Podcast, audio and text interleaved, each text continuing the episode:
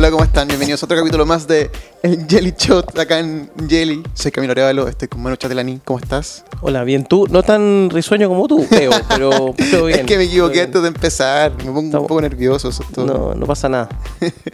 Oye, Manu, eh, partiendo el 2019 con Netflix y su nueva serie, Bandersnatch, que está, dando que hablar mucho. ¿Qué, qué está pasando? ¿La con- viste? Eh, no, ¿sabes por qué? Porque me da lata jugar eh, a elegir qué pasa con el, con el personaje. Quiero como, Bien. Me quiero como sorprender. Yo la vi.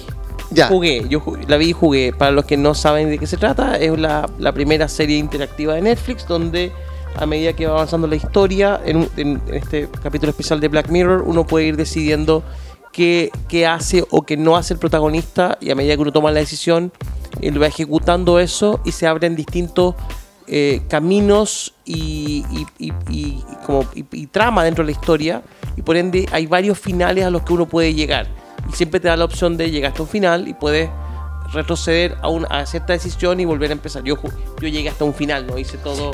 Vi, vi toda la secuencia de la. Hay, hay infografía dando vuelta con todos los finales que hay. Pero básicamente esta es la arremetida de Netflix para decir: somos una empresa de, de data y tecnología. Y esto pasa cuando llevamos la tecnología al interior de una historia. Esto es lo que puede pasar. Claro, eh, para hacer un poco de contexto, se supone que el- el- la, la serie slash juego es de una persona, un niño que sueña con, con llevar un videojuego a, a la vida real. No, no es un niño, un adolescente. Bueno, un adolescente, un adolescente. Y en, y en ese camino claramente uno se involucra con el personaje y tiene como que elegir si es que, si es que, bueno, no quiero hacer spoiler, pero decisiones que son, No, pero mu- la, que son la muy primera Mirror. decisión, eh, que no es spoiler porque pasa los Sí. minutos de la serie, digamos, es que tomo desayuno. O sea, parte desde ahí. Todo, y todo lo vas decidiendo. Sí, uno, uno igual vi un, un poquito antes, antes de venir para acá y era como, ya, igual como elegir un cereal no es tan importante, pero después uno va avanzando y empieza como a, involucrar- a involucrarse más con, la- con las decisiones Sí, claro. y eso igual es, Y además tien- es tienes, interesante. tienes pocos segundos para, para decir, tampoco es que tienes mucho rato para pensar, porque la historia va avanzando mientras decides, y según lo que decidas, se activa la secuencia de planos que viene después. Ahora, la cantidad de pega que hay detrás de, Del guion. de- del guion, de escribirlo así, de enlazarlo así, y de grabar y activar, y después está la tecnología para que esto ocurra en tiempo real y, y veáis como si fuera un- como el flow de una- sola película, una sola serie, digamos. Claro, de hecho, allá hay como una versión, bueno, el beneficio de que sea como que tenga varias historias y elecciones que no se puede piratear o es muy difícil de piratear. Y hay una, versión dando vuelta en internet pirateada de Bandersnatch, pero es como con las decisiones ya, decisiones ya listas ya. Hay películas pirateadas antes que las películas salen al mercado. Le, pasó a un amigo que, que- que compró una película pirata hace mucho tiempo y cuando llegó a verla en, eh, no sé, era DVD o Blu-ray, cuando llegó a verla podía, podía ver eh, el estudio verde detrás Sí. de los actores. Sí, eh, Era, era, era- estaba robada antes de tener los efectos especiales, Sí, digamos. Era, yo también la vi, era, bueno, no sé si era la misma, vi. era, era Wolverine, el origen, y, y tenía la, la pantalla verde atrás, y yo la vi y no entendía por qué tenía la, la pantalla verde atrás. Y dije, esto es parte de la película, no, que no qué- entiendo. Qué lindo, qué, qué, qué moderna la- el mensaje que quieren transmitir. ya, Camilo, no compres películas. No, pero fue hace mucho tiempo, fue hace mucho tiempo, ¿no? Te recomiendo que no, no, por no, los no, originales, no. digamos. ¿ah? Y- Eh, la, la pregunta es, es la serie de, esta serie de Netflix, este experimento de Netflix, ¿qué, qué es lo que abre? Eh, algunos hablan como que es el fin de las series lineales o de las Claro. Yo creo que no. Tal como el libro de Elige tu propia aventura, que, que era, famoso, que era famoso en los 80, no mató lo la literatura, esto no va a arruinar el negocio de contar una historia y no hacer una película. Pero sí le da a Netflix la posibilidad de estudiar más a su audiencia. ¿Qué, qué decisiones tomó? ¿Qué, cuando, Camilo- cuando tú, tú la veas y juegues, Camilo, qué decidió, qué tomó, qué le gusta? Y frente a eso tengo una máquina para desarrollar eh, nuevo contenido futuro, digamos, a nivel, a Claro. nivel de historia. Sí, aparte que igual es, bueno, como A, tú, a nivel de historia, a nivel de compañía, de, Sí. de qué marketear, de qué serie que te gusta y qué podemos armar. Y me imagino que, no sé si, no sé, no- no sé si es especular, pero no, no sé si sea la única serie interactiva que haga Netflix, pero no creo que el camino sea que todas sean interactivas. me parece que ya hizo funciona. una, hizo una en el 2017 con el, el gato con botas de Trek, hizo una versión lineal, o sea, ¿Sí? así con, con varios, con varias elecciones. Mira vos. Y ahora volvió de nuevo con, con Bandersnatch. Y claro, pues de hecho Netflix es como una, una compañía de información y, y esto podría dar, dar como a que, por ejemplo, el product placement sea como más, más directo, así como quieres tomar este tipo de bebida o este tipo de bebida o este tipo de alcohol. Y la gente igual tiene que elegir como cuál de las dos A le mí me encan- me encantado ese nivel de decisiones que, que me aparezcan como pantalla eh, durante, durante la vida, así como que puedas elegir y se- y que sepa súper claro cuáles son las decisiones en la alternativa, digamos. A veces uno elige eh, y elige y no, no- y no elige bien. y por volver de nuevo al punto. Me, me al- alejé del tema. Sí, igual. em, 2019, pero no solamente serie interactiva de Netflix, vienen un montón de tendencias eh, Sí. que ya se especula que va a ser el año de esto, el año de lo otro. ¿Qué ves tú? ¿Qué estás viendo tú? ¿Qué estás Mm, leyendo tú? Yo, por, por lo que he visto, eh, se supone que es como el año de los asistentes virtuales. Y como que se viene ya con todo. Bueno, Facebook sacó Portal hace, hace muy poco. Está Alexa, está Google Home. Entonces, es como se supone que va a estar como linkeado a ese a ese sector. No sé si, si A la voz. Claro, a la voz. No sé si como que compartí esa esa No sé, visión. yo, yo, yo creo que la voz va a ser súper relevante de aquí al 2020 en términos de la cantidad de tráfico en search que se va a llevar, al menos el, el 30% del uso de asistentes virtuales en las búsquedas que uno hace y las consultas que uno hace va a ser por voz. Por eso, por eso Amazon está fuerte con Alexa y Google Sí. potencia Google Home y se quiere meter Facebook y todo se quiere meter. Tú tienes Home, ¿cierto? El Google Home. Acá está. Acá hay uno. Lo Y- no- no yo no lo tengo. ¿Qué tanto lo, lo utilizas como el día a día? Nada. Nada, muy poco. O sea, lo usé harto para el comienzo para, para probarlo, eh, pero ligado en, más que en la oficina, ligado en la casa, a, su- a tu sistema de entretenimiento, a las luces, ahí te puede dar un... eh, Le puedes dar otro uso que en un ambiente más bien de, de- de- de trabajo. Claro, como que va más ligado como la Smart El- Home, me- algo así. sí, y, a la- y al entretenimiento, ¿no? A escuchar ciertas canciones, ver ciertos videos, lo puedes enlazar a Chromecast y tenerlo enlazado a YouTube. Claro. Eh, creo que quiero ver esto ahora. O sea, s- la, la inteligencia de, lo- de- de la voz sí es un tema. No sé qué tan masivo va a ser tan rápido. Mira, a ser un paralelo.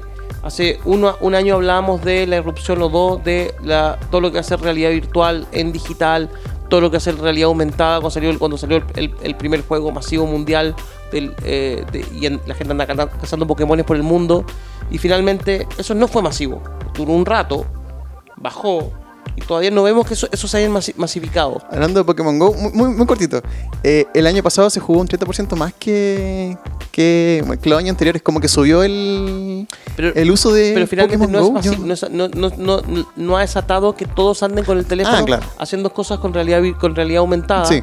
Tampoco ha hecho que, y a pesar de que el, el intento de Facebook eh, es potente de tratar de llevar todo lo que es el Oculus a hacerlo masivo como Ajá. device, todavía no ha ocurrido. Todavía no es mainstream. No es que tienes, todos tienen un reproductor de película y tienen al lado el- la consola con los, con los anteojos y, y- y Claro. los audífonos para jugar en, en realidad virtual. Entonces yo creo que la voz no va a ser, no, no se va a masificar hasta que se vendan todos los aparatos que se venden y para eso, no- y ahí no sé cuál es el, el costo beneficio, no, o sea, lo leí no- y no lo recuerdo, pero Amazon y Google están haciendo la apuesta por sacrificar la utilidad del, del aparato ¿Ya?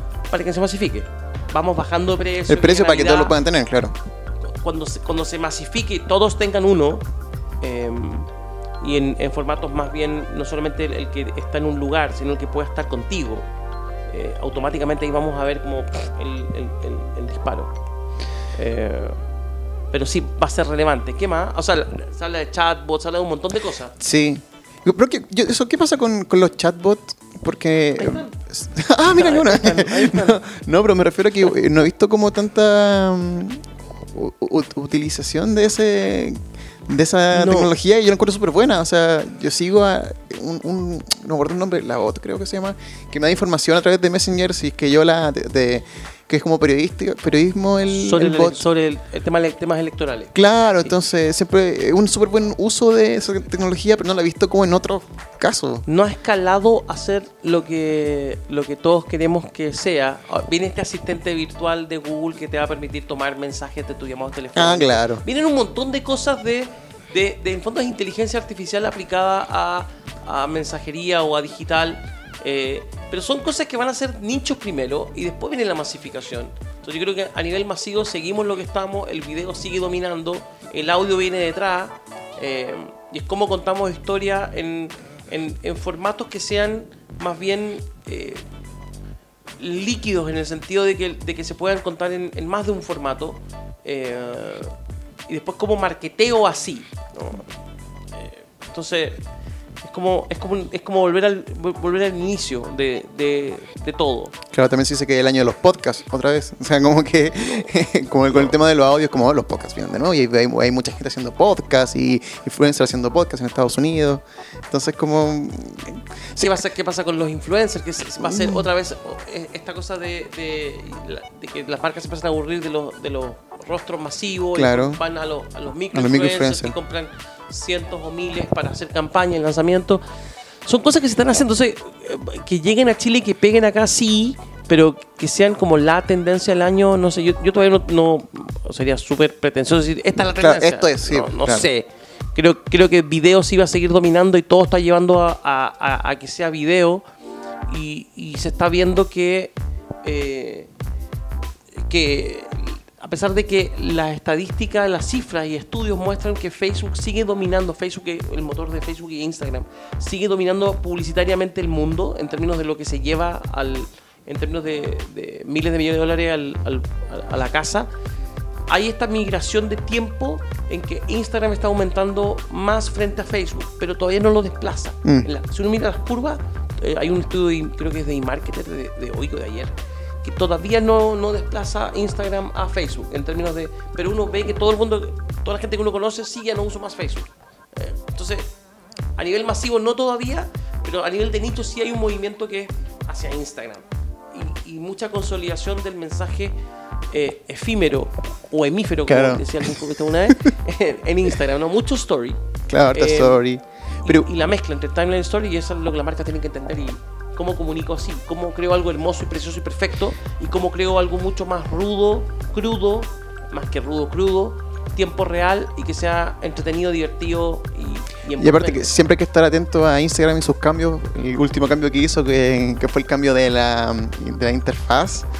Y que después dijeron como, no, no, eh, fue un error, eh, fue sin querer queriendo. después nos echamos para atrás, que, porque ya supone que como que ya no es con hacia Ellos- abajo. Ellos es acusaron que, que fue, que fue un error. ¿Qué, Sí. qué, qué crees tú?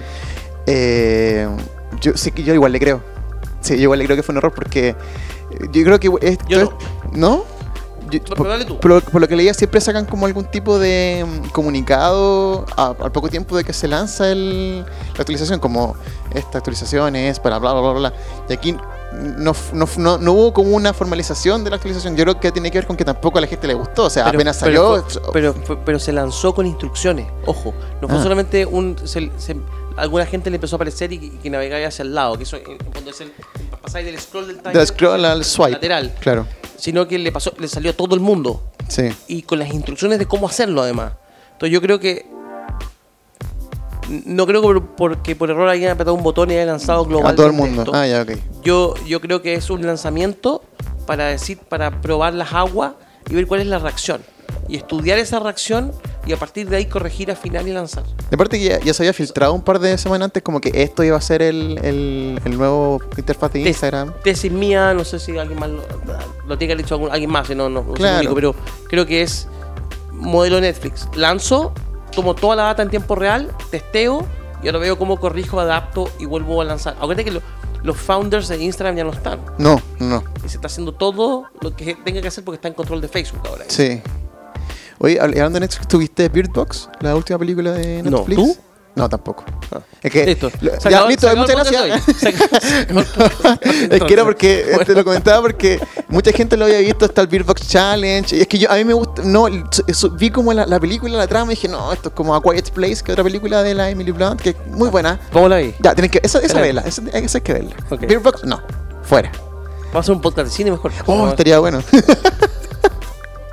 Pero no la vi y la gente empezó a vendarse, a hacer cosas en la sí calle. pues ser peligroso. virales como 24 horas sin ver ni ninguna Y cosa los llamó a, por favor, dejen de hacer estas tonteras. pero bueno, habían unos graciosos unos, puer- unos perritos que no veían nada una, una venda encima Dios santo. Los challenges. Sí, los challenge. la- Los y, challenge. y está el Kiki Challenge que ya era como medio peligroso. En el fondo, el challenge es una excusa para hacer algo que figure y que la- haga que tus amigos jueguen. Sí, O sea, la gente quiere jugar.